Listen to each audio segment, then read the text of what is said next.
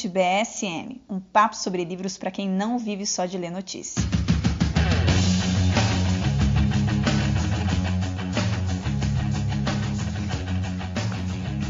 Olá, ouvintes! Sejam muito bem-vindos a mais um podcast Estante BSM, um podcast que faz parte do jornal conservador Brasil Sem Medo.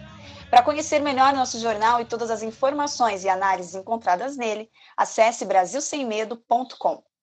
E se você ainda não é assinante e sente falta de informação com qualidade e profissionalismo, corre no nosso site e assine o nosso jornal.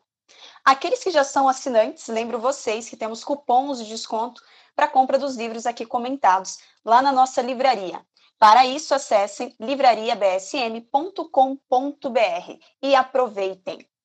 Me chamo Stephanie Onesco, sou historiadora e professora, e no podcast de hoje vamos debater um livro que analisa várias obras e autores que impactaram negativamente com suas ideias o mundo inteiro, intitulado 10 livros que estragaram o mundo e outros cinco que não ajudaram em nada.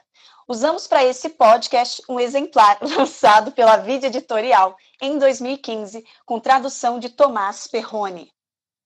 O autor do livro, Benjamin Weicker é PhD em Ética Teológica pela Universidade de Vanderbilt, Tennessee, membro da Discovery Institute Center for Science and Culture, e foi professor de diversas universidades americanas, como a Thomas Aquinas College, na Califórnia, e a Franciscan University, em Ohio.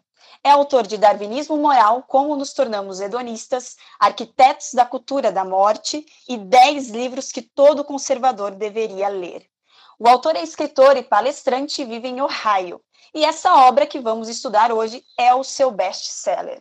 Novamente aqui comigo, o diretor executivo do jornal Brasil Sem Medo, Silvio Grimaldo. Seja bem-vindo, Silvio, mais uma vez. Obrigado, Stephanie. E aí, tudo bem com você? Tudo bem, graças a Deus. Como vai Londrina? Frio pra cacete aqui. Nem fale, estamos em Curitiba, então você não tem que reclamar, viu? É, imagino que deve estar mais frio mesmo. Bom, pessoal, vou apresentar aqui para vocês um resumo aqui breve da obra, né, para a gente entrar de fato no debate. Nas palavras do autor, as ideias têm consequências. Ele, ele nos convida a dar uma boa e sóbria olhada nos efeitos horríveis das ideias mortíferas propagadas por meio de livros e nos leva a uma conclusão. Existem livros que realmente estragaram o mundo, sem os quais estaríamos bem melhores agora. E isso não deve ser nada chocante, exceto a aqueles que não creem que as ideias têm consequências. O bom senso e um pouco de lógica nos adverte que as ideias têm consequências, então más ideias têm más consequências. E as más ideias escritas em livros são muito mais duráveis, infectam gerações e mais gerações e ampliam as misérias no mundo. Bom, Silvio, é, entrando aqui na obra propriamente falando, a gente tem duas partes, vamos dizer assim, dentro dessa obra, né? E o autor analisa primeiramente, então, os livros que fizeram os estragos preliminares e, após isso, aqueles que fizeram ali estragos maiores e mais profundos. E todos os livros, né, é importante que o pessoal aí que está nos ouvindo, né, é, tenha em mente, estão em dessintonia ou confrontação direta com a religião e a moral cristã. E a crítica do autor sobre as obras tem relação com esse desvio moral mesmo, né, que o mundo tomou, impulsionado aí por essas diversas obras.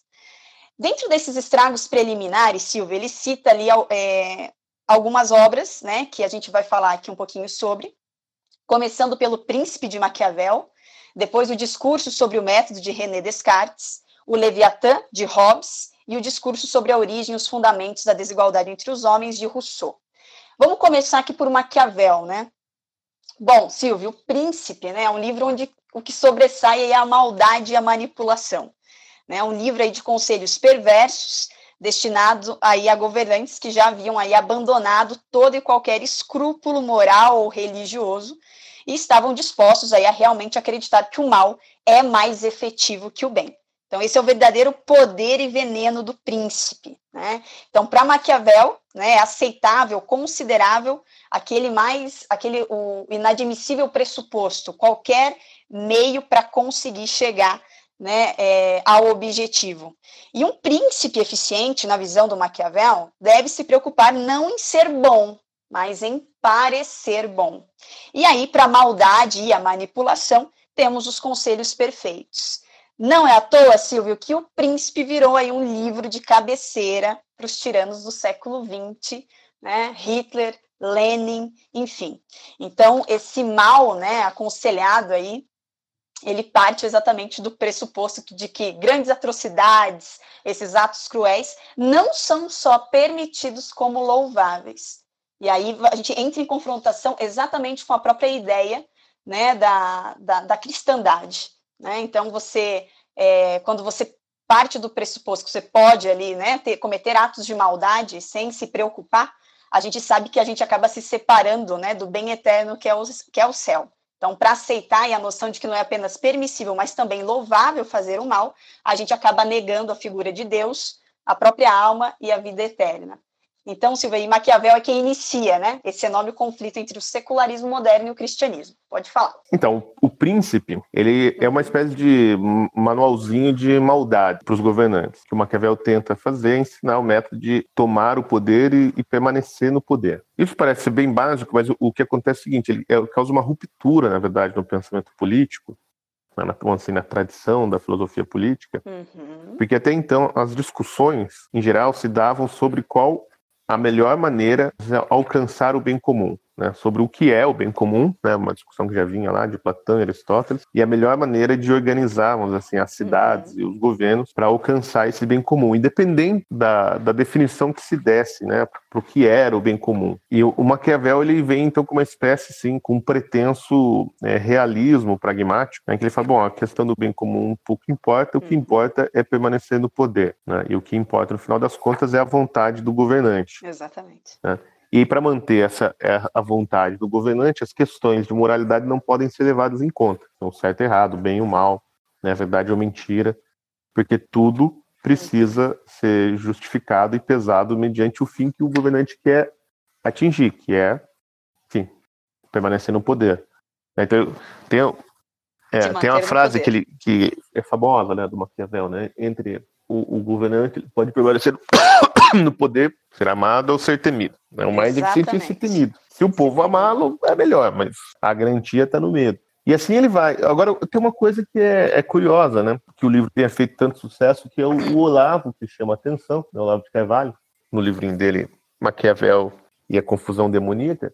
O Maquiavel dá essa série de conselhos ensinando como vencer na, na vida política, mas ele sempre foi um loser, né? Ele sempre esteve do lado de, de quem perdeu. E a vida uhum. dele política foi uma merda, uma su sucessão de fracassos. Então é curioso, assim, é como, é como você lê um, um livro assim de sobre a saúde financeira do, um cara que, de um cara que tá cheio de dívidas. Manual de autoajuda uhum. de um cara que sofre de depressão, entendeu? É meio. É. Assim, exatamente. é curioso como, como esse livro tenha feito tanto sucesso, porque os conselhos às vezes parece que, que são bons, mas na verdade não funciona, porque não, não funcionou para o próprio uhum, autor. Exatamente. E, e, porque ele passa por momentos difíceis, né? Se você pegar ali a, o histórico de vida dele, né? Ele vai para prisão, enfim. Então ele conhece o mal. E até o autor, o autor fala: a questão é que o que torna aí Maquiavel um caso à parte é que ele olha nos olhos do mal e sorri. Né? Então ele tem, ele tem um histórico de vida que ele sabia o que era realmente essa maldade, né?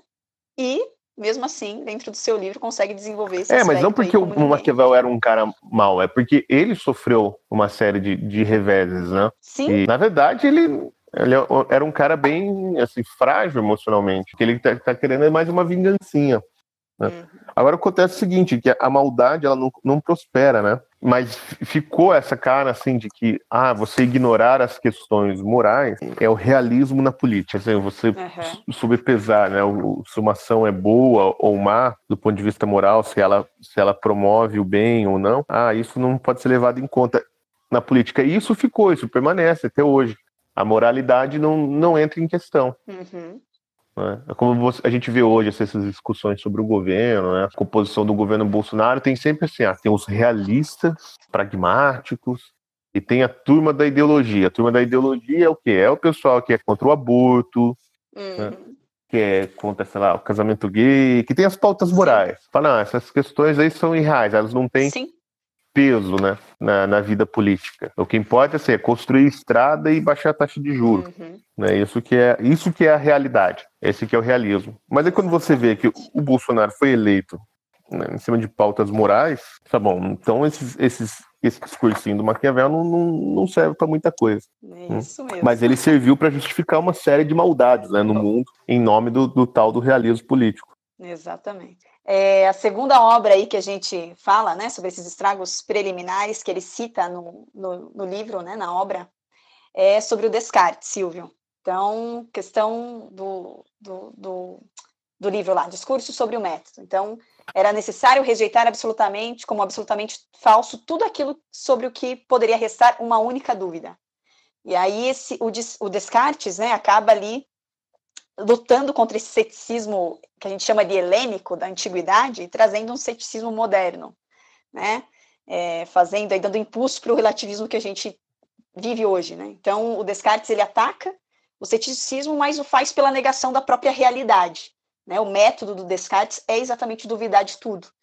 É, e aí o, o próprio autor refuta essa ideia, porque na verdade a realidade ela sempre triunfa, né? Ela nos é gritante. E na medida em que você acaba ali rejeitando tudo, duvidando de tudo, né, que reste ali qualquer dúvida, acaba ali realmente, né, é, vamos dizer assim, prejudicando essa realidade que existe e, enfim, né, não tem como é, negá-la. E a gente pode falar até a própria concepção que ele, que ele traça, né, de Deus, né, então para o Descartes, é, Deus existia porque ele poderia imaginá-lo, né? E aí, para o autor, para o Eicher, ele vai dizer: ó, né, isso aí não, não tem nenhum fundamento, né? Porque pensar em alguma coisa não prova necessariamente a existência dessa coisa. Então, significa aí que, que nós acabamos aí fabricando né, Deus a partir das nossas vontades, ao invés aí de se conformar, de conformar as nossas vontades e a nossa religião a Deus. Então, nesse sentido, já que Deus era produzido por nosso próprio pensamento sobre ele, né? Então ele pode ser só um pensamento e não uma realidade. Isso é uma coisa que o Eicher ele acaba refutando, né, Descartes dentro da obra também. É, o, o discurso do método, assim, é, eu, na minha opinião, né, uhum. pitaqueiro em filosofia, né, já que não é uma coisa que, que eu estudo, de todos esses aí eu acho o pior dos livros. Jura? Caramba, Porque, Silvio. Por quê? É, fala aí, fala aí. Porque, ah, justamente por, por, por conta dessa, disso que ele coloca no começo do livro, né? Que é as ideias têm consequências. Uhum. Porque toda, todas as, as, outras besteiras que aparecem nos outros livros aí, no livro da, por exemplo, da Margaret Sanger, uhum. que a gente estava uhum. falando, no livro da Margaret Mead, no relatório Kinsey, todas essas coisas, elas são frutos, no final das contas, desse subjetivismo que é criado por Descartes Sim. e que todo mundo acabou engolindo. Né? Uhum. Né? na filosofia. Então, se, se já na filosofia do, assim, do conhecimento e na metafísica você já consegue demolir uhum os parâmetros do conhecimento humano, e no, porque para o Descartes, no final das contas, tudo é uma projeção da subjetividade. Sim. Então você não tem parâmetros objetivos para analisar nada no, no, final das contas. Então, assim, a, a, as consequências políticas das ações ou né, uhum. os objetivos sociais almejados por esses autores aí que, que o Winker que o Winker elenca, você, você não consegue defender de uma maneira clara na cultura moderna, porque toda cultura moderna, no final das contas, acaba acreditando né, nesse uhum. subjetivismo cartesiano. Que é curioso, porque a ideia dele não era, né, criar um subjetivismo, né? Uhum. Muito pelo contrário. Agora tem, tem uma, uma, uma ah. outra coisa curiosa que também o, o, Olavo analisa em outro livro dele, que é o Visão, Visões de Descartes, né, que é justamente a impossibilidade da dúvida metódica do, do Descartes. Né, no ensaiozinho dele que chama A Psicologia da Dúvida. Uhum. Para resumir assim, a, a, dúvida é o quê? Ele é o, a dúvida não é a, a negação cética de, de, de tudo. Uhum. Né? Porque você negar tudo, na verdade, você não tem dúvida, você tem a certeza né, da negação. Ele fala assim: a, a dúvida é a, alter, é a alternação, né? É intercalar, é a crença, né? Ou a permanência né, alternada de, de certezas diferentes. Né? A dúvida é o quê? Ah, uma hora você acredita numa coisa, outra hora você acredita em outra. Sim. Mas ela não é a ausência de crença. Né? Uhum. A dúvida é justamente esse looping, assim, esse salto de, de uma certeza para outra, para sua contrária. Uma hora eu acredito em A, outra hora eu acredito em não A. Uhum. Mas não é, não é um, uma é, descrença permanente. Aí o Olavo analisa, né, na psicologia da dúvida, como é que, é, que de fato né, esse estado de dúvida existe na cabeça da, da, das pessoas, né, na realidade. Né? Uhum. Ele fala assim: ah, isso que o, que o Descartes propõe é impossível. Se fazer. É humanamente impossível, nenhum ser humano consegue fazer. Então ele dá um. É, ele come barriga, né? Uhum. E agora o, agora o que acontece é o seguinte: que praticamente toda a filosofia moderna engole. Né? Exatamente, né? se baseia nele. E aí você começa a ter uma série de consequências terríveis, né, sobretudo no campo da ciência. Uhum. E a ciência, no final das contas, em decorrência do Descartes, acaba de para de falar de realidade, começa a falar de abstrações até chegar ao ponto né, que a gente tem hoje de que tudo é fruto da mente. Né? Se pegar assim, as ciências sociais hoje, assim, ela, ela, é toda baseada nessa premissa de que tudo é um fruto da mente, tudo é uma construção social. Sim. É, você não tem critérios objetivos para analisar nada. Exatamente. Né? Tudo é, é subjetivo, é relativo, etc. Sim. Então, por isso que eu acho que isso é o pior uhum. de todos mesmo, assim, porque quando você lê uma, uma besteira, por exemplo, o Manifesto do Partido Comunista, uhum. se você está imbuído do pensamento de Descartes, você não tem como é, refutar aquilo. Né? E se toda a cultura moderna né, é baseada no subjetivismo cartesiano e na negação da metafísica, é, você não consegue mesmo apresentar os problemas desses livros e dessas ideias que formaram o Ocidente moderno Uhum. Porque você está desarmado, né? Você não tem os, os recursos intelectuais para isso. Sim, certo. É por isso que eu falo, não leiam essas bobagens, vão ler Aristóteles. Exatamente. Vamos para os clássicos aí, que é mais sucesso, né, Silvio? Bom, depois, mais uma obra que ele traz aí é Leviatã de Thomas Hobbes. Então, segundo aí Thomas Hobbes, né? Não há por natureza, né? O bem o mal, o certo e o errado. A gente vai encontrar muito esse relativismo também em Hobbes. O justo e o injusto. Então, deixados aí por nossa própria conta, né, é, de acordo aí com, com o Eicher, que ele traz de Hobbes, independentemente aí da sociedade, em condições é, naturais, somos seres totalmente sem consciência, regidos unicamente aí pela, por dois elementos, que é o prazer e a dor. Então, se essa redefinição de natureza do homem já era um estrago, é, Hobbes ainda vai acrescentar a noção maliciosa de que os direitos humanos são puramente os desejos humanos. E, portanto, teríamos aí, por natureza, o direito a tudo que porventura, des, porventura desejássemos. Então, né, uma coisa interessante aí que o Eicher aponta é que é típico desses autores, é, Silvio, de todos, todos aí do livro, é, esse ateísmo profundo, né, e o desejo de substituir o relato bíblico das origens do homem por outro de sua própria autoria. Então, o Leviatã acabou se tornando aí, né, uma Bíblia e o estado natural de Hobbes, o nosso jardim do Éden, né, que o Eicher vai trazer. Então, essa sociedade hobbesiana, né, é, é, permeada aí por indivíduos que, que apenas transbordam seus direitos, seus desejos, mas que não têm responsabilidade alguma para com ninguém. Então, a única do, a tarefa ali do governo, né, é, seria exatamente reproduzir essa versão feliz do estado natural, onde haja o máximo de liberdade, né, de se perseguir ali os desejos individuais, mas sem a parte aí violenta e mortal. Então, ele traz exatamente essa questão do relativismo, né, em Hobbes também, né, e aí ele fala, ó, como resultado nós temos hoje aí, né, é uma questão de gosto pessoal, Silvio. Então, eu acho que o aborto é errado, né, e, eu, e achar que a pornografia é errada é tão moral quanto dizer que eu não gosto de sorvete de chocolate. Existe aí exatamente esse relativismo que também você enxerga dentro de Hobbes. O, o Hobbes ele é pior que o Maquiavel, né, no final das contas, porque no, no, no Leviatã aparece a justificação do Estado, autori, do, do Estado totalitário, né? Uhum. Justamente por isso. Porque o Hobbes, na verdade, ele não tem uma teoria, ele tem uma historinha. Hum. Ele conta uma historinha. O Hobbes, ele faz assim, ah, existia é. uma época, vamos supor, né, vamos supor que existisse uma época em que não havia Estado, e os homens viviam no que eles chamam de Estado de natureza. E o Estado de natureza é o quê? É onde os homens viviam sem lei, seguindo os seus próprios caprichos e desejos. Ele fala, nesse estado a vida era um inferno. Uhum. Por quê? Porque daí ele, aí ele vai falar o quê? Por causa da antropologia, né? Assim, a natureza humana, ela é, né? o homem é mal por natureza. Né? Uhum. Todo mundo só quer te sacanear, porque todo mundo só está interessado né, em defender os seus próprios interesses, todo mundo é egoísta e todo mundo só quer a satisfação dos seus prazeres. Sim. Então ele fala, seu estado de natureza é a guerra de todos contra todos. É mais ou menos, sei lá, o Mad Max. né? Sim. Lembrando que no Mad Max tem um princípio de comunidade ali, né? Uhum. O, próprio Mad Max quer defender as pessoas. Né? Mas assim, é, a noção de, de, bem não existe. E aí ele fala assim, bom, então o que acontece? Os homens se juntam e abrem mão de sua, suas liberdades, ou de parte delas, para o Estado e fundam o Estado. Que o Estado é o quê, no final das contas? É o monopólio da violência. Uhum. Então todo mundo entra num acordo e fala assim, ah, vamos parar de nos matar e vamos deixar que só um possa matar as pessoas, que é o Estado, para que a gente não mate todo mundo, todo mundo morra numa guerra eterna, né? Vamos permitir que só um possa fazer. Esse só um é o Estado. Uhum. E, bom, e aí o Estado vai ficando cada vez mais complexo para poder administrar a justiça, né? Para decidir quem morre e quem, e quem vive. Então se criam as leis, etc. Mas, assim, a única solução para a sociedade conflituosa é o poder do Estado. Então, quanto mais conflito tiver na sociedade, mais poder tem que ser passado ao Estado. Que acontece, isso não é uma teoria, isso é uma imagem. Isso é uma historinha, é um mito. Uhum. Né? Porque esse estado de natureza nunca existiu, porque não existe homem sem sociedade. Exatamente. Exatamente.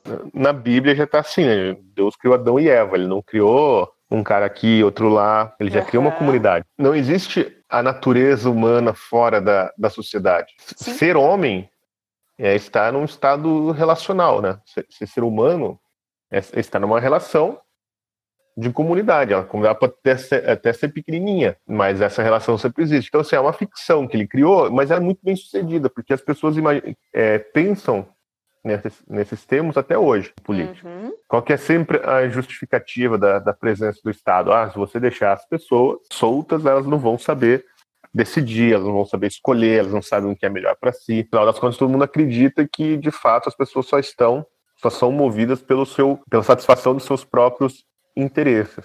Então, qual que é o problema? O problema é que toda a noção de caridade, amor ao próximo, desaparece como, sei lá, como uma, ideologia ou como uma, uma, uma falsidade. Né? Então, assim, não existe amor ao próximo, não existe porcaria nenhuma, só existe o egoísmo. É, eu acho que, acho que tanto assim o Rousseau quanto o Hobbes, aí eles né, é, acabam descartando a ideia de que a gente é feito a, a imagem e semelhança de Deus, né? Então, pois é, essa... isso não entra né, na conta. Uhum. Mas é que eles são profundamente ateus, né?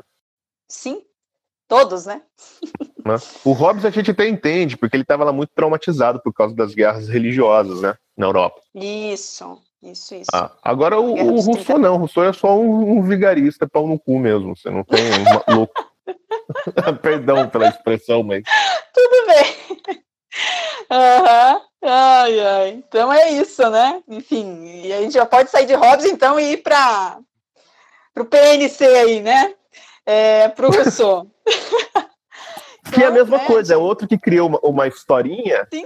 Ele cria uma historinha, uma imagem. E qual é o problema? É que as imagens elas ficam na cabeça, né? Uhum. É como o Olavo explica lá no, no, na teoria dos quatro discursos. Né? Ele fala assim, ó, você uhum. tem um discurso, o primeiro nível do discurso humano é o discurso mitopoético, que vamos uhum. dizer assim, é quem cria os limites da imaginação. Então, assim, o discurso mitopoético, ele põe, ele dá para as pessoas aquilo que é possível ser imaginado. Né? Então, tudo que você fizer depois, os, os outros discursos, o discurso retórico, é, o discurso analítico, científico, as discussões dialéticas, a filosofia, eles sempre partem assim, do solo do imaginário criado pela, pelo discurso mito poético. Isso então, assim, a, na verdade, é né? como se estivesse dizendo assim, a matéria-prima do, do, pensamento são os mitos, mesmo do pensamento científico, da filosofia, são os mitos. Então, assim, a uhum. matéria-prima do pensamento ocidental é o que? É, é, são os mitos gregos e, e o Antigo Testamento. Sim. No final, as pessoas estão discutindo isso. E essa, essas imagens, então, elas formam, vamos dizer assim, o nosso imaginário, né? elas solidificam o nosso imaginário, que no final das contas é o, é o limite do pensável. Isso. E aí é o truque, eu acho, de, de sucesso, do sucesso de, desses autores. Né? Porque eles não estão discutindo teorias, eles não estão num, num, discurso analítico, eles estão contando historinhas, eles estão no, nível do discurso poético.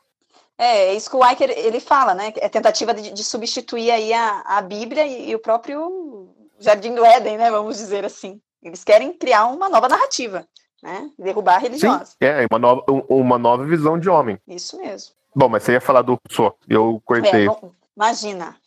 Então vamos lá, né? Então a gente vai falar um pouquinho sobre a obra aí que o Weicker traz dentro né, desses livros aí preliminares, né? É, o discurso sobre a origem e os fundamentos da desigualdade entre os homens do Jean-Jacques Rousseau.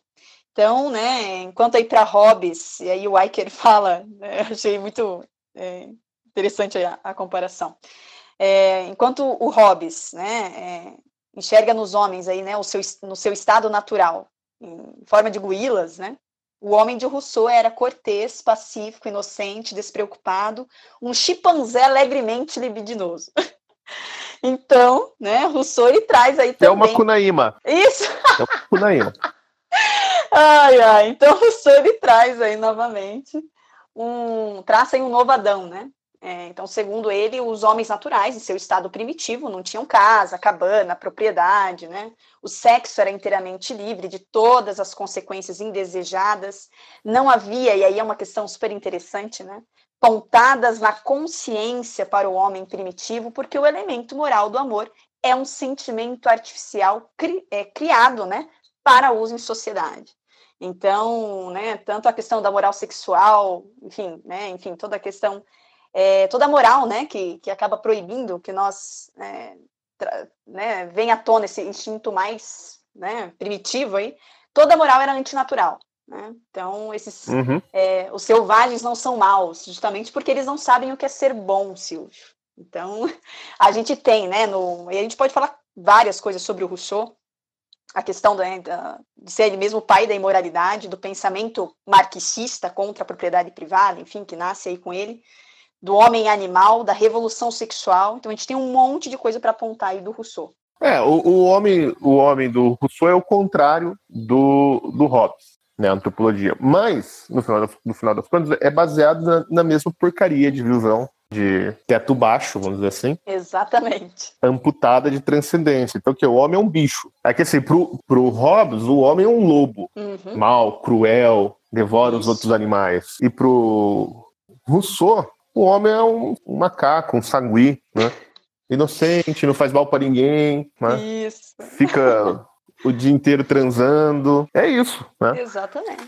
Mas é a mesma ideia, né? Ele cria uma hipótese de trabalho, vamos dizer assim, né? Um passado fictício, né? Uma idade de ouro, do qual nós caímos. Então havia essa época antes da sociedade em que tudo era bom. Justamente isso, porque não existia o único meio de progredir era regredir, né? Não existia moralidade, então não existia né, nenhum padre chato dizendo que a gente não pode é, desejar a mulher do próximo, porque não existia propriedade também, então não existia mulher do próximo. Não existia nada, tudo era feliz. Daí inventaram a sociedade que acorrenta é, uhum. os homens e, e, causa todo o mal. E, e, no final das contas, assim, o Rousseau é a base de todos esses movimentos imbecis que existem pelo mundo, né? Né, desde os anarquistas até o pessoal que gosta de ficar pelado na praia. Sim. Naturista. É, eu acho que até até vegano deve ser uma coisa assim que vem do Rousseau. É. Mas, mas assim, o, o ponto, no final das contas, é o mesmo. Assim, como você não Exato. tem a ideia de que o homem é feita a imagem e semelhança de Deus, e final das contas esses caras estão só querendo negar o cristianismo, é um homem é um tipo de um bicho. Então, só que para um é um bicho mau, cruel, violento, e para o outro é um bicho bonzinho. É que o Rousseau ele também estava muito impressionado com as as descobertas, né, Sim. dos novos continentes e com os relatos que vinham, né, dos índios que andavam pelando, essa, essa, coisa toda. E achava então que aquilo ali era assim um, uma espécie de protótipo do princípio da humanidade, né? Uhum. E é claro que ele não, não sabia né, a, a violência que reinava né, por exemplo, nas Américas com, com as tribos indígenas, né? Sim. Ele não, ele não tinha ideia do que, que era a guerra entre os tupinambás, né, por exemplo. Uhum. Que é um negócio, assim, para deixar qualquer viking com medo, né? Agora, curioso, o ah. José Muninassi, ele, ele falava uma coisa muito engraçada, assim, muito curiosa. Ele falou assim, ah, a Europa ficou impressionada com os nativos da América, né? Sim. A ponto de fazer essas besteiras aí do, do Rousseau, né? O próprio Montaigne tem aquele ensaio dele, né? O, o Bom Selvagem, que também é a mesma coisa. Ele fala, mas quando você olha o que, que é a, a, cultura indígena, a impressão que dá, na verdade, é que ela é mais assim o final de uma cultura, a sobra decadente do que foi uma civilização, do que o início de uma civilização. Já é um estágio muito avançado de, de decadência, porque a, a ausência da, da, moralidade, um indício de que, de, de que as coisas deram errado, né? De um vício, de um problema de uma anomia, Sim. e não, como o Rousseau acreditava, um estágio pré-sociedade. Uhum. Isso mesmo. Bom. Mas o que esses dois, esses dois fazem, na verdade, assim, eles picam, né, a, a natureza humana, assim, eles retalham a natureza humana uhum. né, e abstraem características que são que estão presentes em, em, todo mundo, né? A bondade, a maldade, as possibilidades de fazer o mal ao próximo, as possibilidades de fazer o bem, viver com medo ou viver segundo o, os seus próprios interesses, enfim, tudo isso aí faz parte do ser humano. Uhum. Mas nada disso né, define o, o, ser humano. Exatamente. Né? E, e como tem essa visão anticristã do mundo, então esses caras também não levam em conta, obviamente, que é só uma abstração, uma história da carochinha, o, o batismo, os sacramentos, né, a possibilidade da graça divina redimir a natureza humana e você procurar um bem maior, etc. Isso aí os caras nem, nem cogitam, né? Porque isso não faz Uhum. parte do realismo. Isso mesmo. Bom, Mas enfim, a, a grande coisa do Rousseau é essa, de que a sociedade é o mal. Ela só serve para estragar o homem. é antinatural. né? a sociedade é antinatural. Bom, é por, e aí- que, olha, é, Ah. é por isso que tem esse- esses caras aí que acham que esse, o câncer do planeta é o ser humano. O mundo seria É. bem melhor se só tivesse tatu bola por aqui. Exatamente. O- esses ecoterroristas. Isso. Isso, é. Bom, a questão é que esses, todos esses quatro aqui, né, que a gente comentou, vão dar impulso aí pros, pro, pro, pros autores aí que vêm como os grandes dez estragos aí da humanidade, segundo Benjamin Wiker. Né?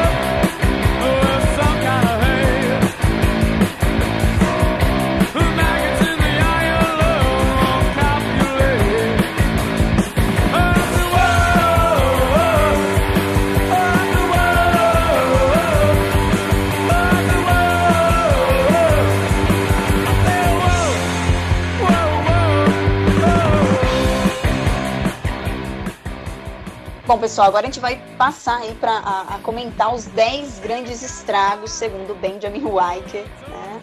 É, e só para vocês terem né, ideia aí, né, de quais são essas obras que ele traça aí como as mais é, perversas mesmo, né? É, a título de ideias com más consequências. A gente tem por primeiro aí Manifesto do Partido Comunista, do Karl Marx e Friedrich Engels. Depois nós temos é, o Utilitarismo, de John Stuart Mill, A Descendência do Homem, de Charles Darwin, O Estado e a Revolução, de Vladimir Lenin, O Eixo da Civilização, de Margaret Sanger. Você pulou É, o Nietzsche, hein? Você pulou o Nietzsche. Além Pulei do bem e do mal. É. Ah, é verdade, isso mesmo. Além do bem e do mal, Friedrich Nietzsche, isso mesmo. Obrigada por lembrar aí, Silvio. É, o Estado e a Revolução, então, de La- Vladimir Lenin. Acho que isso que eu Puta falei. livro bosta. Da Sanger. Minha luta. Tive que ir à faculdade, você acredita? Ai, eu acredito que eu também tive. Eu, eu fiz uma, uma matéria merda pra ai. cacete na USP de geografia agrária. Meu, os caras só liam Caraca, geografia Lenin. agrária, jura isso? É, eles liam Ah. Lenin, Mao Tse Tung, Ho Chi Minh, só coisa assim. Eu falei, cacete, o que, que é isso? É, mas era, era, a disciplina era ser treinamento pro MST, né? Caramba. É, Tá mas bom. desculpa, vamos lá. Tá. E depois a o gente tem aí o futuro. Isso, o futuro Ah. de uma ilusão também, de Sigmund Freud. É, eu falei já esse, né? Aham. É, Adolescência, Sexo e Cultura em Samoa, da Margaret Mead. Puta, relatório tive que ler isso na faculdade. Ai, caramba. Meu, olha, gente, quando vocês lerem, vocês vão ver o que, que é. é Nossa, vomitar. passar mal mesmo. É de vomitar, é de passar mal mesmo. O relatório Kinsey, de Alfred Kin- Kinsey, né? Kinsey, A mística, é. E a, festa, a mística feminina de Beth Friedan. Então, esses são que os é 10. outra maluca, né? Bruxa. Nossa, nem fale. Mas Agora- olha, e- Agora, eu acho que dentre esses aqui, o que ganha é a mídia, assim, de passar mal mesmo, e o Kinsey também, o Kinsey também. é, o São Kinsey, assim, é bizarro porque ele, ele, ele não pode citar o livro, né? Pois No- é! O, o Iker não pode citar o livro. Ele até explica, fala assim, ó, eu pedi autorização para poder citar trechos do livro do, do, do Kinsey no, no livro, né? Pedi ao Instituto Aham. Kinsey e eles não autorizam. A coisa é tão bizarra que se aparecer frases do, do, do livro, né, vai, vai queimar o esquema. Então, assim, o- os próprios diretores do, do Instituto Kinsey não deixam citá-lo porque senão vai pegar mal. Sim. Que no final, assim, o Kinsey é o pai de toda, de toda a ideologia de gênero moderna, né? Uhum. E olha, dá até pra falar que ele é, é o pai da normalização da pedofilia, viu? Cara, É, que- olha, é que ele não fala tanto aqui o Kinsey, mas se vocês forem É. procurar ver o que é o relatório Kinsey, assim, é uma bizarrice tão grande, tão Nossa, grande, Deus. como ele fez a pesquisa, assim, que é um, é um negócio assim, de vomitar. meu Deus do céu. Só por Deus. Mas vamos lá. Vamos lá. Bom, vamos falar aqui do Marx, a gente já faz aqui um gancho com o Lenin, né? Porque são muitos livros, galera, então não dá pra gente ficar se aprofundando muito como a gente fez com os preliminares ali. Então a gente vai citando aqui e comentando. Bom, É, até Manifesto porque do o Partido... pessoal tem que comprar o livro e ler, né? Porra. Exatamente. Tem que se aprofundar aqui, ó. A gente tem que mostrar, expor esses livros aqui à luz do dia. Então, olha só. Manifesto do Partido Comunista com Marx e o Engels. Né? Acho que só pela contagem de cadáveres mesmo, o Manifesto do Partido Comunista deveria levar o prêmio de livro mais mal intencionado da história. Isso nas palavras aí do Eicher. Né? Então, o marxismo é um tipo moderno de tirania, né? tirania de uma ideia sobre a realidade. E aí a gente tem aí né, é, a própria questão da, da luta de classes, que leva a uma, vamos dizer assim, a essa ideia de exterminação de uma classe, né? Se abstendo aí de qualquer culpa moral, então totalmente fora aí da, de sintonia com a própria moral cristã, né? E aí a gente tem a própria rejeição de Deus e, né, a, a vamos dizer assim, a, a supressão, né, da, da, de, da figura de Deus e a entrada então do Estado totalitário, né? E aí a gente já pode até pensar lá no próprio Vladimir Lenin, né, Silvio? Se quiser falar alguma coisa sobre essa obra, a gente já vai É, passando aí. A... O, o- o manifesto, você, ele é o, o resumo e a síntese de toda a merda anterior que a gente estava falando, né? Tipo, Maquiavel, Hobbes, toda essa galera, né? Porque ele fala, quando o que que é o Manifesto do Partido Comunista? É um livro que diz que o Partido Comunista pode fazer qualquer coisa para trazer a revolução socialista para a Terra, né? o paraíso socialista para a Terra. né? Então, assim, tudo está justificado para a classe é, operária. Exatamente. E só que a tal da classe operária ela não existe, né? Ela é o que? Ela é a, como o próprio Lenin depois vai dizer, Uhum. ela é a vanguarda do partido. Os trabalhadores não vão fazer revolução coisa nenhuma, quem vai fazer é o partido. Mas isso o Marx ainda não tinha percebido. Isso. Mas olha, se tem um livro da esquerda que realmente vale a pena ler, que as pessoas devem ler, é o- é o Manifesto do Partido Comunista. Ele é curtinho, você lê num Sim. dia, né? Mas vale a pena ler, porque as pessoas não conhecem, né? As pessoas dão risada. Ah, É, julgam e não conhecem, né, a obra. e ah, o cara é comunista, ele é burro, só que, mas vocês precisam ler.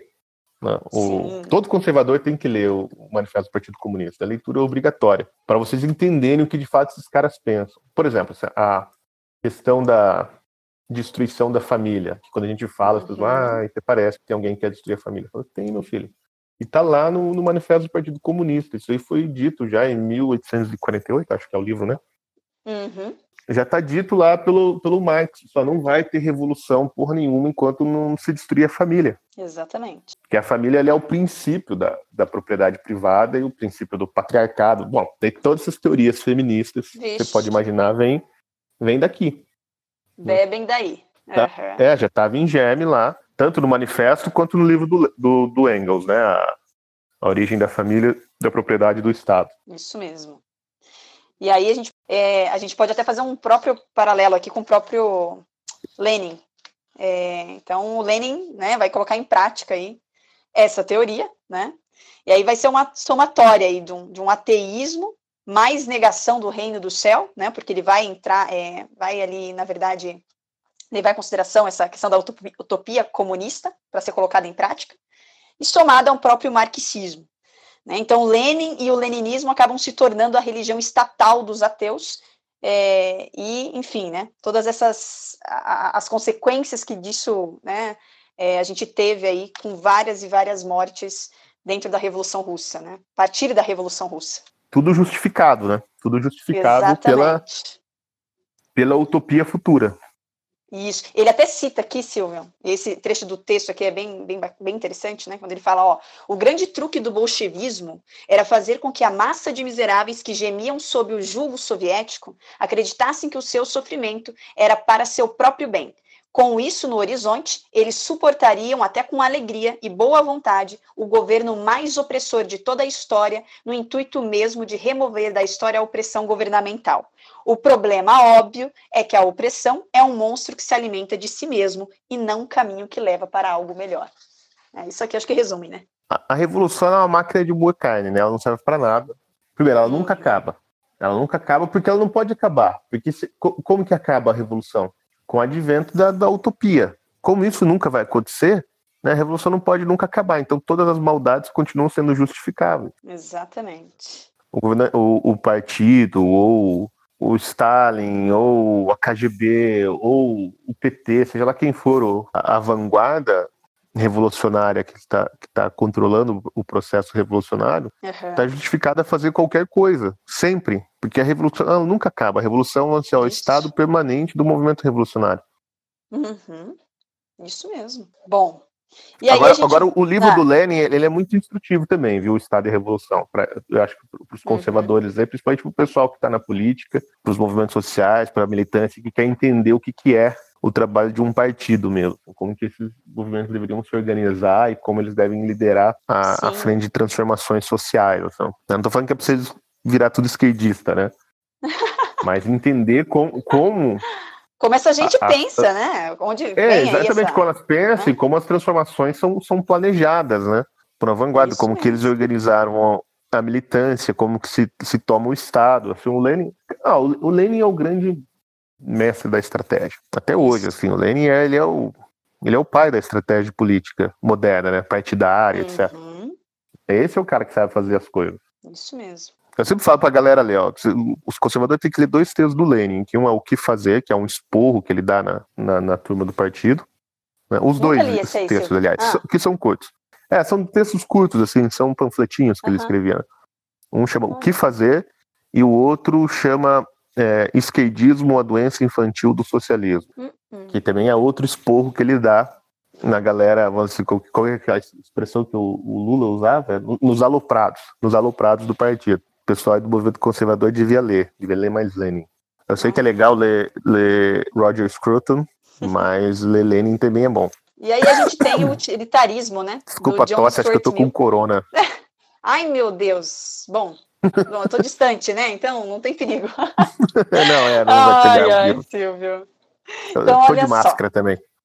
Ah, tá de massa, tá tudo certo. Ai, ai. Então, olha só, a gente tem também o utilitarismo, né, de John Stuart Mill, né? É, E ele traz aí, Silvia, a questão do princípio do máximo bem-estar, né? Que é uma existência aí que praticamente evita a dor e também vive por, né, pelos prazeres.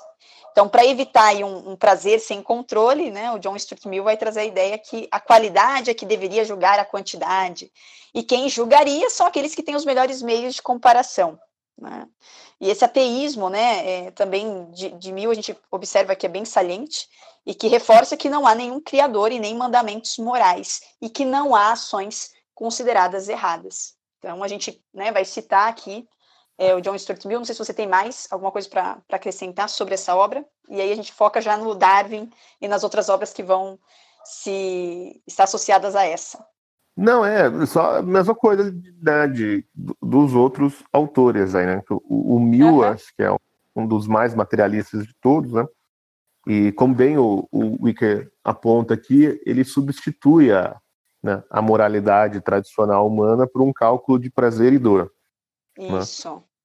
E, então, assim, as pessoas que devem calcular aí o, o- assim, é, é essa equação né, de, de prazer e dor e viver segundo elas, e, o- e os governos, enfim, as sociedades também devem se organizar segundo a Uhum. maximização do prazer e da dor. Isso vale a pena entender porque o John Stuart Mill, de alguma maneira, ele é um cara assim que é adorado pelos liberais e por alguns conservadores.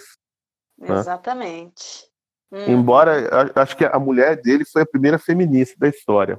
Dessa feminista pentelha, acho que Hum. foi a mulher do, do Mill. Mas o- os, os liberais adoram né, o John Stuart Mill. Então é bom ler para você saber que. A você, coisa não é mas, bem bom, assim. liberal em geral é ateu também, né? E, puta, então também até que faz sentido. E aí eu acho que a gente tem que se debruçar mesmo aqui, Silvio, né? né? A gente vai ter vários livros associados a esse, né? É, talvez o mais conhecido vai ser ali na frente A Minha Luta, do Ritter, né?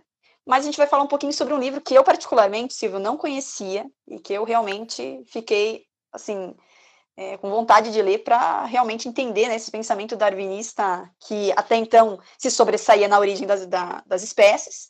E, de repente, eu vejo que tem realmente esse livro chamado A Descendência do Homem, que vai trazer né, essa leitura para os seres humanos. Então, Pois é, você ouve alguém falando desse livro do, do, do Cara, eu Darwin, nunca ouvi na minha vida, eu discussões conheço. Científicas? não, É, então, nunca, Todo mundo esconde, né? Melhor não falar, deixa quieto. A teoria da, da das espécies. evolução, Darwin, ah, meu Deus do céu, o pai da ciência moderna, da biologia moderna. Mas Olha, eu escondem. fiquei, eu fiquei estarrecida, essa é a palavra. Por que você ficou estarrecida? Não, porque eu nunca tinha ouvido falar mesmo da obra, sabia? Da, mas assim, da obra em si, não. Uhum, Mas qual que é o problema, Dó? Não, assim, do. É, da, da própria questão que ele traz, né, dos seres humanos, fazendo essa leitura da origem dos espécies para os próprios seres humanos. E eu não sabia realmente dessa obra, né? Da existência dessa obra. É, porque assim, o, que, o que choca assim, que ela está na, na base dos movimentos eugenistas. Pois é, exatamente. Todo mundo tenta esconder ou dissociar né, a imagem do Darwin, é até isso que o Wicker fala, né? Aham, É hoje as pessoas tentam dissociar a imagem do Darwin do eugenismo, que, bom, a gente sabe que, que levou a, Isso, a, Eu- a ideia de eliminação de, de, pessoas indesejadas, né? isso mesmo. biologicamente indesejadas, vamos dizer. Bom, então nessa obra, galera, a gente vai ver exatamente isso, né? Então não tem como pensar nessa obra do Darwin sem pensar na eugenia, né? Então trata-se de uma conexão é, direta e lógica entre ela e seus argumentos sobre evolução, né? Então a gente sabia exatamente, igual eu falei, da origem da- da- das espécies, sobre a questão do mais, do mais apto, né? E aí, de repente, eu me deparo com a descendência do homem, que vai trazer essa releitura para os seres humanos. né? Então, os melhores poderiam se reproduzir e os piores deveriam ser eliminados. Né? E a gente sabe aí que, inclusive, os nazistas usariam isso mais tarde, né, de, de modo prático e efetivo. Então, na concepção dentro dessa obra de Darwin, a sociedade não deveria, inclusive, interferir na natureza ao proteger os mais fracos da sua própria destruição. Né? E aí ele até cita que a caridade era algo antinatural, Silvio. Né? Pois é. acredito- Então, É. o, o Nietzsche falava isso também, né? Hum. Uhum. Né? O, o, o grande problema do Nietzsche com o cristianismo era isso, né? Que, ah, porra, esses cristãos aí ficam defendendo essas pessoas fracas, né? Que não Hum. deviam nem existir. Ele também achava que a caridade era um problema. Não pelos motivos aí ideológicos do Darwin, né? Uhum. Mas, assim, o ataque que eles fazem é o mesmo, né? Isso, isso mesmo. Mesmo. E aí a gente vem, a gente pode puxar até o Nietzsche, né? Agora, na obra Além do Bem e do Mal, que ele vai trazer a questão do. é, vai, fazer as suas considera- considerações, né? Muito próximo ali de Darwin. é, mas para ele não a mera sobrevivência do mais apto, né? Mas a vontade de poder era um fato biológico importantíssimo. Então, quanto à sobrevivência do mais apto, Dar- Darwin ali se concentra na sobrevivência e o Nietzsche no mais apto. E aí ele vai colocar né, que o ponto nevrálgico ali da, da, da evolução não é um mero desejo de viver, mas a vontade de poder dos mais aptos, né, seu impulso interno por dominar, propagar-se consumir todos os seres inferiores. E a aristocracia, portanto, seria a encarnação da vontade de poder. Né? É, a moral do senhor seria a moral natural, construída aí sobre a ascendência natural dos mais fortes sobre os mais fracos. Então, para o mestre natural, o aristocrata natural, não há uma, necessariamente, ali, oposição entre bem e mal. Né? É, ele divide as coisas exatamente ali, entre o nobre e o desprezível. Né? É, aquilo que é típico do senhor e típico do escravo. E a própria moral do escravo, né, segundo Nietzsche, estaria elenca- é, associada aos próprios, às próprias virtudes do cristianismo, piedade, caridade, como você falou, Silvio, paciência, humildade. Né? Então, ele considerava o cristianismo uma espécie de moral do escravo, e, portanto, para Nietzsche, uma das causas da decadência do Ocidente. Darwin tem essa visão biológica, né, de que os mais fracos, assim, os mais inatos têm que ser eliminados. né? E o Nietzsche tem essa. Ele fala as datas do- dos livros, eu não sei quando, quando é. Não, livro do- não, ele não Nietzsche. fala. Eu não sei também, deixa eu até... Pode falando Ah, aí, não, mas eu- eu te falo. 1886. Ah, é? Do Darwin, é, 1871. Eles são, Uhum. são contemporâneos. São contemporâneos. São mesmo. Olha, tem, eu quero ler uma parte aqui do, do Darwin, eu quero achar aqui, porque realmente é, Ah, é uma. pode ler. Nossa, tem até um trecho aqui que o Weicker coloca, Silvio, né? Que ele fala, olha, é, o Nietzsche aqui coloca que a caridade cristã trabalhou para preservar tudo que era doente e sofrível, o que colaborou para piorar a raça europeia. Caramba, né? É, pois é, assim, o mal do mundo é a caridade cristã, porque nós ficamos aí defendendo os pobres, Meu Deus. os órfãos, os velhinhos. Você vê como Ai, ai, ai. essas ideias pegam, né? Isso. Essas ideias do, do Darwin aí, elas, elas ficam. Esses dias, aquela Bárbara, Bárbara Gansa, Bárbara Gancia, sei lá como é o nome daquela jornalista, fez uma Hum. publicação no Twitter que é a coisa assim mais. É esse, é esse espírito aí do Nietzsche, né? Uhum. Darwinista. Eu vou achar aqui, eu vou ler. Bárbara Gansa publicou no Twitter. Tem contextualizar. Para você ver assim que o tá certo, essas ideias pegam e ficam, e tem consequências. As pessoas começam a falar disso, começam a acreditar e começam a tomar decisões baseadas nessas coisas. Então, uma, uma moça foi lá e escreveu no Twitter assim: Ah, minha madrinha, que está com 97 anos, está internada com pneumonia. Peço orações e good vibe. Aí a Bárbara Gância, jornalista, vai lá e comenta. Só para entender, é para rezar para ela morrer logo e em paz, não é? Meu Deus. Isso já é chocante, né? Mas ela não para por aí. Se fosse minha madrinha, ia querer isso. Se fosse comigo, ia querer também. Tanto é que já fiz documento assinado em cartório a esse respeito. Agora, a grande coisa. Saúde pública não deve investir em idosos. É antieconômico. Chorar a morte de quem viveu uma vida longa é o mal dos nossos materialistas e autocentrados. né? Então, para que cuidar de velho? O velho já se fudeu, já acabou. Né? Eles já não Meu produzem mais Deus nada de bom para a sociedade. Assim, já expirou. Uma peça que não serve mais, está desgastada. Né? Então, para quê? Uhum. investir na, na saúde dos velhos. Tem que Caramba. eliminar, porra. Por que, que, Que não elimina? coisa. Por causa dessa maldita caridade cristã que acha que tem que ficar cuidando de quem já não, não presta pra nada. Olha Aí o só. pior é, ela fala que fazer isso é antieconômico, e mas ela acusa as pessoas que querem cuidar dos velhinhos de materialistas e autocentrados. Fala, não, sua estúpida, energúmena, sua burra. As pessoas que querem cuidar dos velhos são justamente as pessoas que não estão se importando com o custo disso e não são autocentrados, porque o nome disso é caridade, Claro. é, o, é o oposto. Caridade. Caridade é amor, é. Né? Gente, é família. Esse povo Pois não é, então, assim, entender, e, né? e o cristianismo, né, a, a igreja católica, né, criou os orfanatos, os asilos, as santas casas de misericórdia, Uhum. criou toda a rede, Sim. vamos assim, de assistência social, que hoje o, o Estado acabou dominando, está praticando na mão do Estado, mas foi a igreja que criou tudo isso. Em nome do quê? Do cristianismo. E é contra isso que tanto o Darwin quanto o Nietzsche se rebelam. Isso, isso mesmo. O Nietzsche, tudo bem, ele tinha sífilis, era maluco. Agora, o Darwin não, ele só era mal mesmo. Mas eu quero ler aqui, ó. Gente, eu, eu vou ler, mas assim, a, a citação é do Darwin, tá? Não é do Hitler. Então, vocês é, sosseguem aí. Se vocês Se ficarem muito segura, é. chocados. Né? Vocês aí, Se pessoal segurem nas cadeiras. evolucionista e tal. Charles Darwin, com vocês. Entre os selvagens, os mais fracos, física ou mentalmente, são logo eliminados. E aqueles que sobrevivem, geral- geralmente, são portadores de um estado vigoroso de saúde. Só lembrar da- dessas tribos brasileiras que enterram as, as crianças vivas, né? Nós, homens civilizados, por outro lado, fazemos o máximo que podemos para reprimir esse processo de eliminação. Construímos asilos para os imbecis, os mutilados e os doentes. Instituímos leis para beneficiar os pobres. E nossos médicos gastam suas habilidades mais extremas para salvar a vida de qualquer um, até um último instante. Né? Podia falar que era a Bárbara Gans escrevendo isso aqui, não, mas é o Darwin. Há motivos para, para crer que a vacinação salvou milhares daqueles que, por sua fraca constituição, a princípio teriam sido vencidos pela varíola. E eis que me- os membros mais fracos de uma civilização propagam suas crias. Ninguém que já tenha se dedicado à criação de animais domésticos pode duvidar que isso é extremamente ofensivo à raça humana.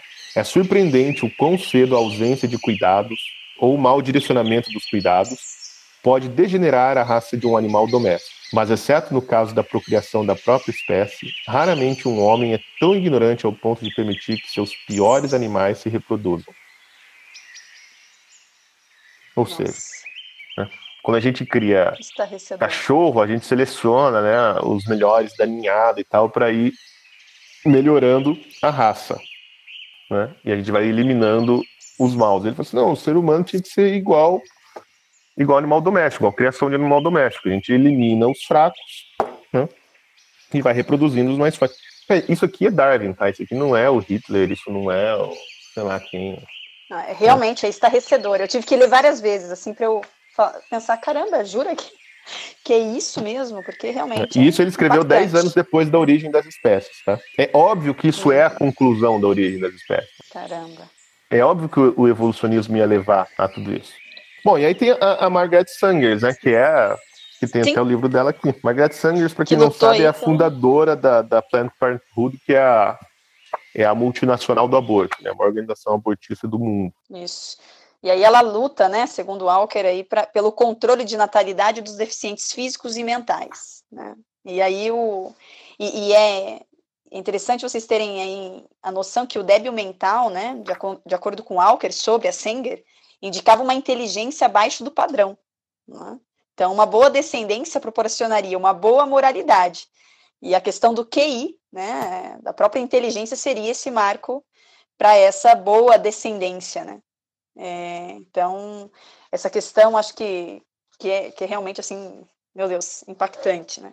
Então, essa questão do controle de natalidade, acho que é a grande, a grande agenda aí, né, da Sanger dentro do livro, de acordo com o autor. O controle de natalidade por meio do aborto. Ela vira grande defensora do aborto. A Sanger, ela, ela dava palestra uhum. em reunião da Ku Klux Klan, vocês terem ideia. E hoje, é, essas abortistas, o pessoal fica defendendo assim, ah, não, porque a mulher tem direitos, é, essa, essa bobagem toda aí da, dos abortistas, né? E defendendo a Planned Parenthood. A Planned Parenthood, nos Estados Unidos, a maior clientela dela é de mulheres pobres e negras. Quer dizer, Nossa. a ideia de eugenia permanece até hoje na Planned Parenthood e no movimento abortista. O que o movimento abortista quer fazer até hoje é eliminar os negros e os pobres. Todo o movimento de controle de natalidade no mundo foi assim. Por que, que pílula anticoncepcional é tão barato? Sei lá, deve custar 20 reais em uma cartela no, na farmácia. Porque é para pobre ter acesso. O movimento de controle de natalidade é um movimento de controle populacional, né? É um movimento eugenista. Não é assim para as hum. madames poderem fazer aborto para o povo rico. Não, é para é os pobres. É porque não é para nascer gente pobre e não é para nascer gente, gente negra. É para isso que existe o movimento abortista. Só você vê assim, as maiores vítimas do aborto né, no mundo são os negros pobres americanos. Uma política de, de embranquecimento da América descarada. É, e todo ativista progressista defende essa bosta, essa porcaria. Olha o que, que a Sanger fala no livro. Vou ler aqui o trecho do, que está no, no Inter, né? Ela fala assim: alguns poderiam. Ele falando, né? Alguns poderiam subestimar o real, daí, entre aspas, né? Perigo dos ignorantes, por conta da sua supostamente baixa proporção numérica em relação ao resto da população. Né? Aí a Sanger falando. Os perigos reais podem somente ser completamente compreendidos quando tivermos adquirido informações definitivas a respeito do custo financeiro e cultural decorrente dessa classe de gente para toda a comunidade, quando nos tornarmos plenamente conhecedores do fardo que é a classe dos imbecis para toda a raça humana. Quando vimos os fundos que deveriam estar à disposição para o desenvolvimento humano, para as ciências, para as pesquisas artísticas e filosóficas, começarem a ser desviados anualmente em escala de milhões de dólares aos cuidados e à segregação de homens, mulheres e crianças que não deviam nem mesmo ter nascido. Caramba. Não, né, não é lindo isso? E tem diferença aqui do que a Bárbara Gância está falando? Né, você está tirando o dinheiro que podia ser dado aí para os jornalistas da Folha, para os artistas da Globo, para o pessoal lá do Macaquinhos, para o homem nu da, da exposição do, do Itaú, e não, então colocando para cuidar das pessoas que nascem com deficiências mentais, dos velhinhos que já cumpriram aí sua função no setor produtivo. Dureza, né? Nossa. Cara, é de uma monstruosidade. É, que não tem, não tem como. É, assim, pra gente que, que, que assim, cresceu, assim, tem, tem valores, é, é uma coisa que você não. É inacreditável. Você lê, você não acha que é uma pessoa que está descrevendo aquilo. Né? Não, isso aqui é coisa de, como é, diria, é de filho de chocadeira. Mesmo, é ridículo, é horrível. É coisa de filho de chocadeira. Bom, e as pessoas vamos, acreditam, vamos isso não é assim é. uma coisa que é lá do passado, isso aqui uhum. não é da Idade Média, gente. Isso aqui é o, é o ápice da ciência no século XX. É isso mesmo. Isso mesmo. Bom, e aí a gente tem, acho que o nome mais conhecido, né, Silvio, sobre a questão das práticas eugênicas, que é o Hitler, né? E aí a, ele vai desenvolver aqui o Benjamin Weicker a, a obra Minha Luta, né? Do Hitler. Então, né, o Hitler, junto ali com o regime nazista, colocou em prática né, a, a eugenia, né, e, e, é interessante, assim, a gente ter essa, essa questão que não foram só os judeus, né, mas eslavos, ciganos, prisioneiros de guerra, mutilados, né, e, e considerados por Hitler inaptos, né. Então, dada a escala da, da época, né, dessa desumanidade, devemos é, nos lembrar que, de que o regime nazista não se propõe a fazer o mal. Isso é uma coisa que o Eicher destaca, que é muito interessante. Então, o Hitler não estava achando que ele ia né, fazer o mal. Né? Essa questão da, da moral para ele, descartável. Né? Ele vai clamar tudo isso que ele está propondo como algo científico, progressista, né? totalmente racional que iria beneficiar a raça humana, né? A princípio, principalmente aí a raça ariana, né? Então, os atos sobre-humanos da desumanidade eram feitos na concepção de, Hitler para o bem da humanidade. E aí a gente tem aí a biologia, né? É, realmente é, colidindo em cheio com a caridade, né? E demandando uma rejeição explícita dos valores cristãos, da moral cristã. Aí a gente vê, né? Eu acho que Silvia, essa amálgama aí do, do, do próprio Hitler, né?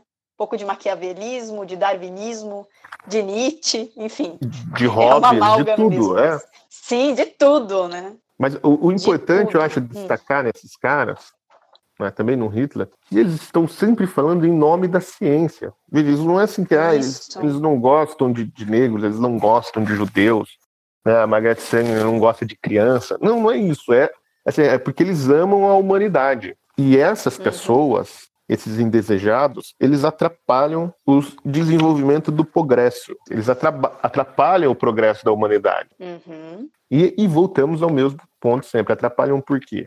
Porque as pessoas estão imbuídas desse câncer que é a caridade cristã. Isso tem que acabar, gente. O amor ao próximo tem que acabar, porque isso aí só atrapalha o desenvolvimento da humanidade. Porque a gente fica arrastando esses inválidos conosco. E onde que se aprende? Sim. É, qual que é a escola do amor ao próximo? É a família. Exatamente. Hum? É quando o bebezinho tá mamando no, no, seio da mãe que ele aprende o que, que é o próximo. E a, e a dependência, né, do amor do próximo. Bom, né, é, eu tô aqui até meio... tô meio assim. Em... É que é nojento, né? A gente começa a falar assim. dessas é, coisas. É nojento, um, é horrível. Um ruim. Um é. mal-estar, né? Dá um mal-estar, literalmente. Mas e por aí, isso que as pessoas precisam ler puxar... esse livro, entendeu? Para entender a origem isso, das nossa. ideias. Gente, olha. Pra, pra é um livro que, essas... que, tem um combo, né? Uhum. Hum. Pra ver que todas essas merdas que as pessoas falam hoje é, tem uma origem na história do pensamento. Foi antes, antes da, da Bárbara Gantz ter essas ideias brilhantes dela, né? teve algum intelectual que pensou e teorizou aquilo e transformou numa opinião respeitável. Uhum. Ah, então as pessoas precisam conhecer a origem das ideias. É, é uma espécie de arqueologia mesmo né, das ideias. Entender onde que foi que alguém escreveu, em que momento da história assim, falar isso, né, que é, é precisamos matar os velhinhos para economizar o dinheiro da saúde pública, né, se tornou uma opinião respeitável. É isso mesmo. Por que, que essa mulher não é execrada como é, por exemplo, Adolf Hitler? Uhum. Por que, que ninguém chama ela de nazista? Porque a base do pensamento dela é o pensamento eugenista. Em algum ponto, isso são ideias respeitáveis. É que Hitler deu muito na cara, né? Então as pessoas não podem falar que concordam com Hitler. Mas a, a, a mulher falar que pode matar os velhinhos, porque em final né, de contas está gastando muito dinheiro, isso é um problema, aí pode. Né? Então, assim, as pessoas têm que ler esse livro aqui. Seria bom que desse para ler todos, mas como não vai dar para ler todos, então você lê esse que é o resumo de, dos 15 importantes. Isso. Ah, Steph, desculpa, você tá querendo falar, eu tô Bom, te, e aí a gente tem... te impedindo. É eu tô Imagina, revoltado. Imagina, Silvão. Caramba, não, eu sei. eu também Fico tô. puto. É porque tem umas coisas que realmente, assim, galera. Próximo podcast a gente tem que falar do, livros, do, né, que... Poliana. Nossa, é. bem leve, tá? Me escolha um livro bem o leve. Mundo, o mundo de Sofia. Porque esse realmente. Isso aí. Vamos discutir, é o próximo. Ai, ai. Mas enfim, galera, então assim, a gente tem vários outros livros aqui, né, que vão acabar se destacando aqui e realmente causando muito, muito impacto, né? É, por exemplo, aqui, Adolescência, Sexo e Cultura em Samoa, da Margaret Mead, que vai trazer toda a questão da perversão sexual, né? Ela, ela se utiliza né, do exemplo dos, dos samoanos polinésios e observa lá que naquela comunidade, né? Não sei se eu posso falar comunidade, Silvio. É, é sociedade, que a moral, tribo, né? Sociedade, isso. Que aquela a moral sexual cristã, né? Ao observar essa, essa comunidade era antinatural, né?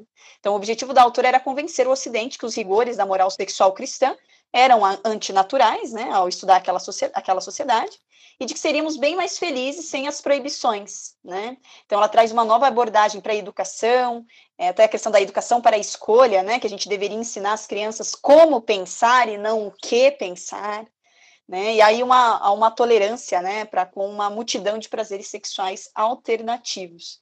Então, a- é, o Não Benjamin nem Weicker explicar o que, que é alternativo, né? Aqui, né? É, exatamente, não, acho que não, né? então, assim, por exemplo, né, que o Benjamin Weicker traz, é a sociedade samoana muito pouco conflito entre pais e filhos, porque as crianças não são cuidadas por seus pais. Então, um amor forte gera conflito forte, um amor fraco torna o conflito leve. Caramba, que, que é isso, pelo amor de Deus? O amor romântico, então, da, da forma como ocorre na nossa civilização, na concepção da Mid, né, é, ligada à ideia de monogamia, fidelidade, não ocorria em Samoa. Então, o que ela pretende é realmente trazer à tona essa questão da revolução sexual. E aí a gente vai ter né, a Beth É a justificativa é, é o relativismo cultural, né? É assim, Aham. ó, tá vendo? Nós, nós não estamos certo, nossa moral, porque tem, out- tem outras sociedades aí que, que fazem umas putarias e tá liberado, ninguém critica, não é condenado e tal. Uhum, Então, assim, se pode lá, por que, que não pode aqui no Ocidente? No final das contas, é isso que ela tá, que ela colocando. Agora, acontece assim, claro que pode no Ocidente, Sim. né? As perversões sexuais, né? a- assim, a imoralidade sexual, né? A bestialidade, sodomia, etc. Isso, sempre existiu no Ocidente. Só que é mal visto, né? Em geral, pela moralidade básica da sociedade. Não é propagandeado, né? Só quem faz, faz lá escondido. E aí a gente tem a, a, a mística feminina da Beth Friedan, né? Que vai trazer aí a questão da... que é contra, né? A, a, situação doméstica, né? Da mulher. É, então, as mulheres, né? Que são apenas esposas e mães, é, seriam infelizes porque elas não podem se aventurar lo- é, fora do lar e maximizar seus potenciais como seres humanos, realizando trabalhos significativos, né? E, e foi assim, né? Que através de ensinamentos com a mística feminina, né, essa obra, o trabalho da dona de casa, né, o Aiker aponta aqui, transformou-se no câncer ou na AIDS dos anos 60. É, exatamente. Caramba, né? Ela é tão louca E aí a gente tem que também... ela acha Ah, assim, que a- as mulheres devem matar os filhos para se vingar dos homens. Caramba. Matar a própria Polly para se vingar dos homens, da maldita sociedade patriarcal, né? Porque Caramba. lava louça e escraviza. A Stephanie, hoje de manhã, eu sei que ela estava limpando a casa dela. Tava, tava limpando a casa. tava. E, o- o seu marido está em Sou- altas sou da aventuras pela sociedade, né? Tá aí subindo o Everest, Ah, é né? verdade. E você aí limpando Tá casa. em, tá em plantão e eu aqui. Exato, tá vendo? Só. É isso Ele se mesmo. divertindo lá no meio dos pacientes Ai, com coronga. É isso. E eu aqui, limpando casa. Ô, Lerê! sem correr o Ai, risco de ai. pegar E uma doença mortal. É muito injusta Pois. essa sociedade, meu. Tem que acabar com isso. É muito injusta essa sociedade patriarcal. Esses homens, eu vou te contar, né, Silvia? E a gente tem o relatório Kinsey, né? Que fala exatamente. Nossa, e aí, gente, pelo amor de Deus, né? Ai, Silvia, eu tenho nem muitas palavras para falar sobre isso, mas é basicamente toda a extravagância sexual que vocês possam imaginar, tá? É, que o, o Benjamin Weicker né, explora, sem, sem moralidade, né? É um ataque à compreensão judaico-cristã de homem, mulher, casamento, família. Ele até cita uma coisa aqui que, nossa, é uma coisa que a gente nem, assim, não, nossa, não tem, não tem palavras mesmo, mas é basicamente isso, né? A ideia de que as forças sexuais também, né, é, que os indivíduos da mesma espécie também poderiam ali se, vamos assim, ter manifestações sexuais com espécies diferentes.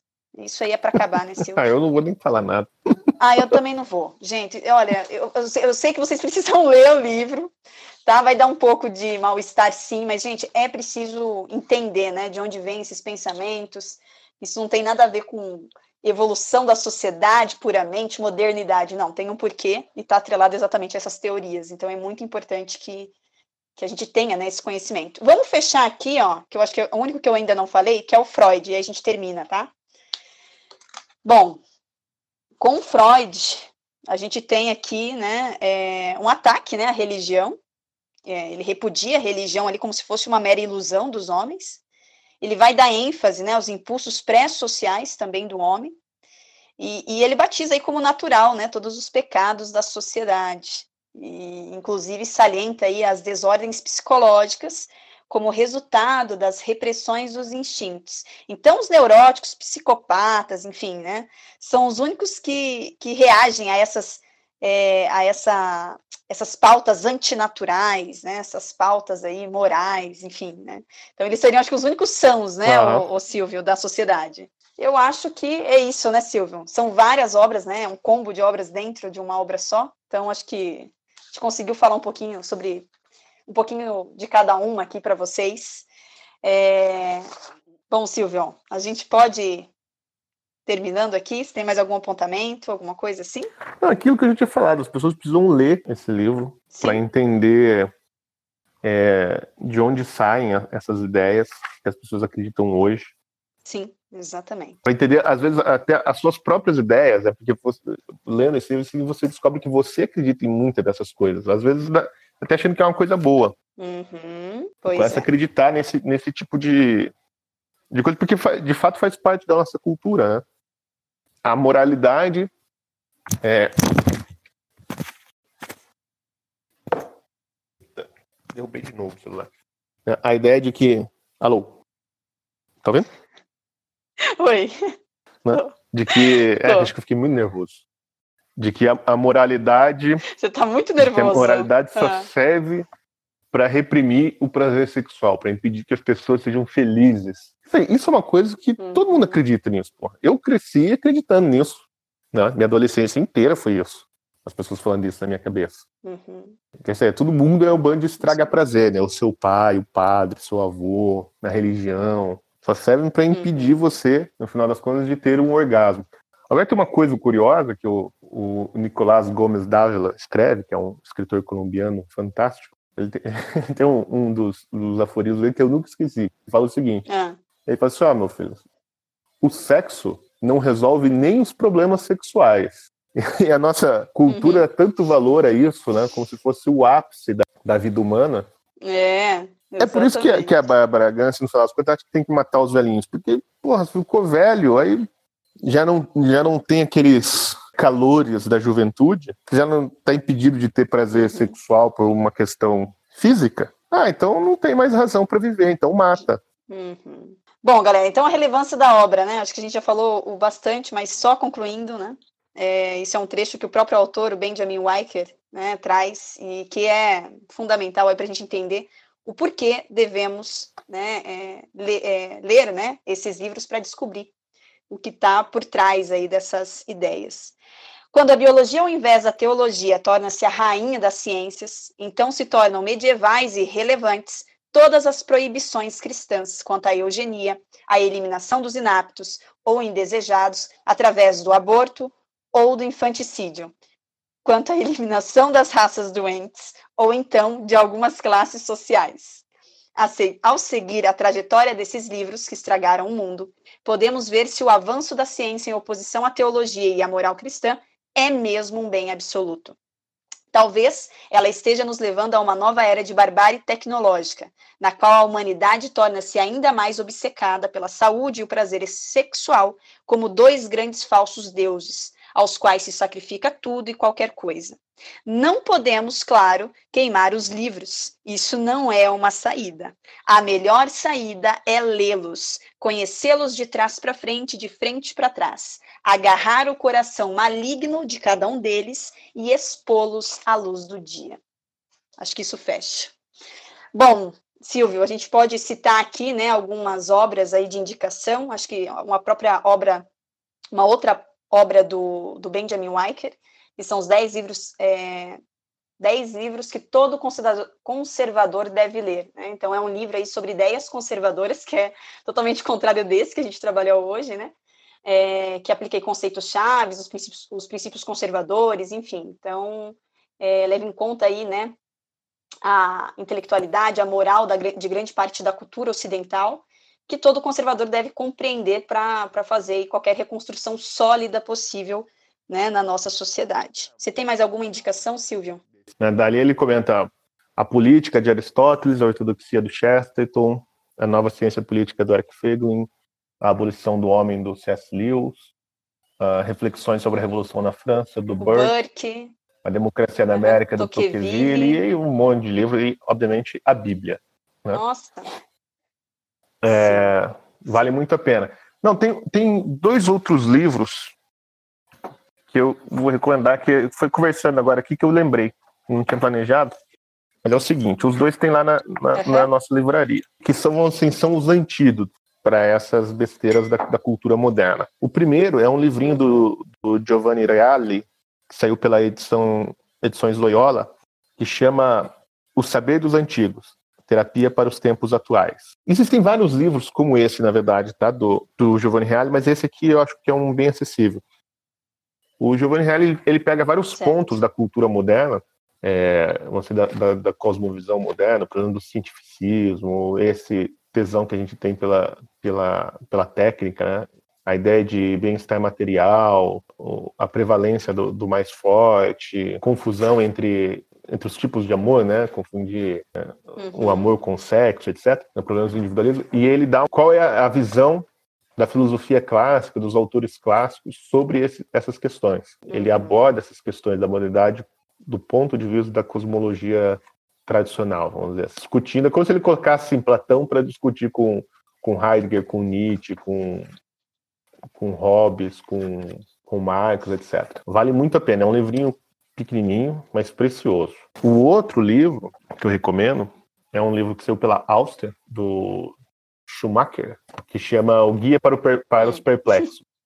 Que ele é um autor, assim, uhum. curioso, né, o, o Friedrich Schumacher, porque ele era um, tipo meio riponga, assim, dos anos 60, 70. O livro é de 77. Mas é um livro muito bom, porque o que ele faz também, ele, ele resgata a cosmologia tradicional, sobretudo baseado em São Tomás de Aquino, embora ele não seja um autor cristão, tá? É, quer dizer, eu não sei se ele é cristão ou não, mas tipo assim, ele não está escrevendo como um autor católico. Uhum. E ele tenta mostrar assim, ó, o que, que é uma visão de mundo, vamos dizer, saudável, né? Como que o mundo deve ser visto para você não cair nessas armadilhas aí, principalmente dessas, dessas ideologias modernas que eliminam a transcendência, né? Tem, e apresentam uma antropologia toda falsificada, como Hobbes, Rousseau, enfim, esses autores que a gente estava falando. Eu acho esse livro fenomenal, assim, eu li há, há, muito tempo e agora a gente conseguiu publicar né, em português. Eu estava relendo esses dias por conta da tradução. Cada vez mais eu, eu recomendo. Assim, é um livro que vale realmente a pena ler. É um livro para é um livro de terapia, entendeu? Assim, você vamos resetar a, as besteiras que a gente pensa, vamos sintonizar a cabeça com uma cosmologia é, melhorzinha, assim, fugir do materialismo e tal. É um livro muito bom, muito bom mesmo. Chama Um Guia para os Perplexos. Vai estar no. Vou pôr no link aí da, na descrição do podcast. Joia! Bom, Silvio, agradeço sua participação, viu? Mais uma vez. Obrigada aí. Eu que agradeço. É, bom, Esse galera, ficou longo, hein? Esse ficou longo, esse ficou longo, realmente. Mas imagina, com 15 obras dentro ah, de um livro, é complicado. Não reclamem, né? hein? Não reclamem. É verdade, não reclamem, gente. E lembramos que todos os livros, então, aqui debatidos estarão disponíveis na livraria BSN. Agradeço a todos os ouvintes e até a próxima semana.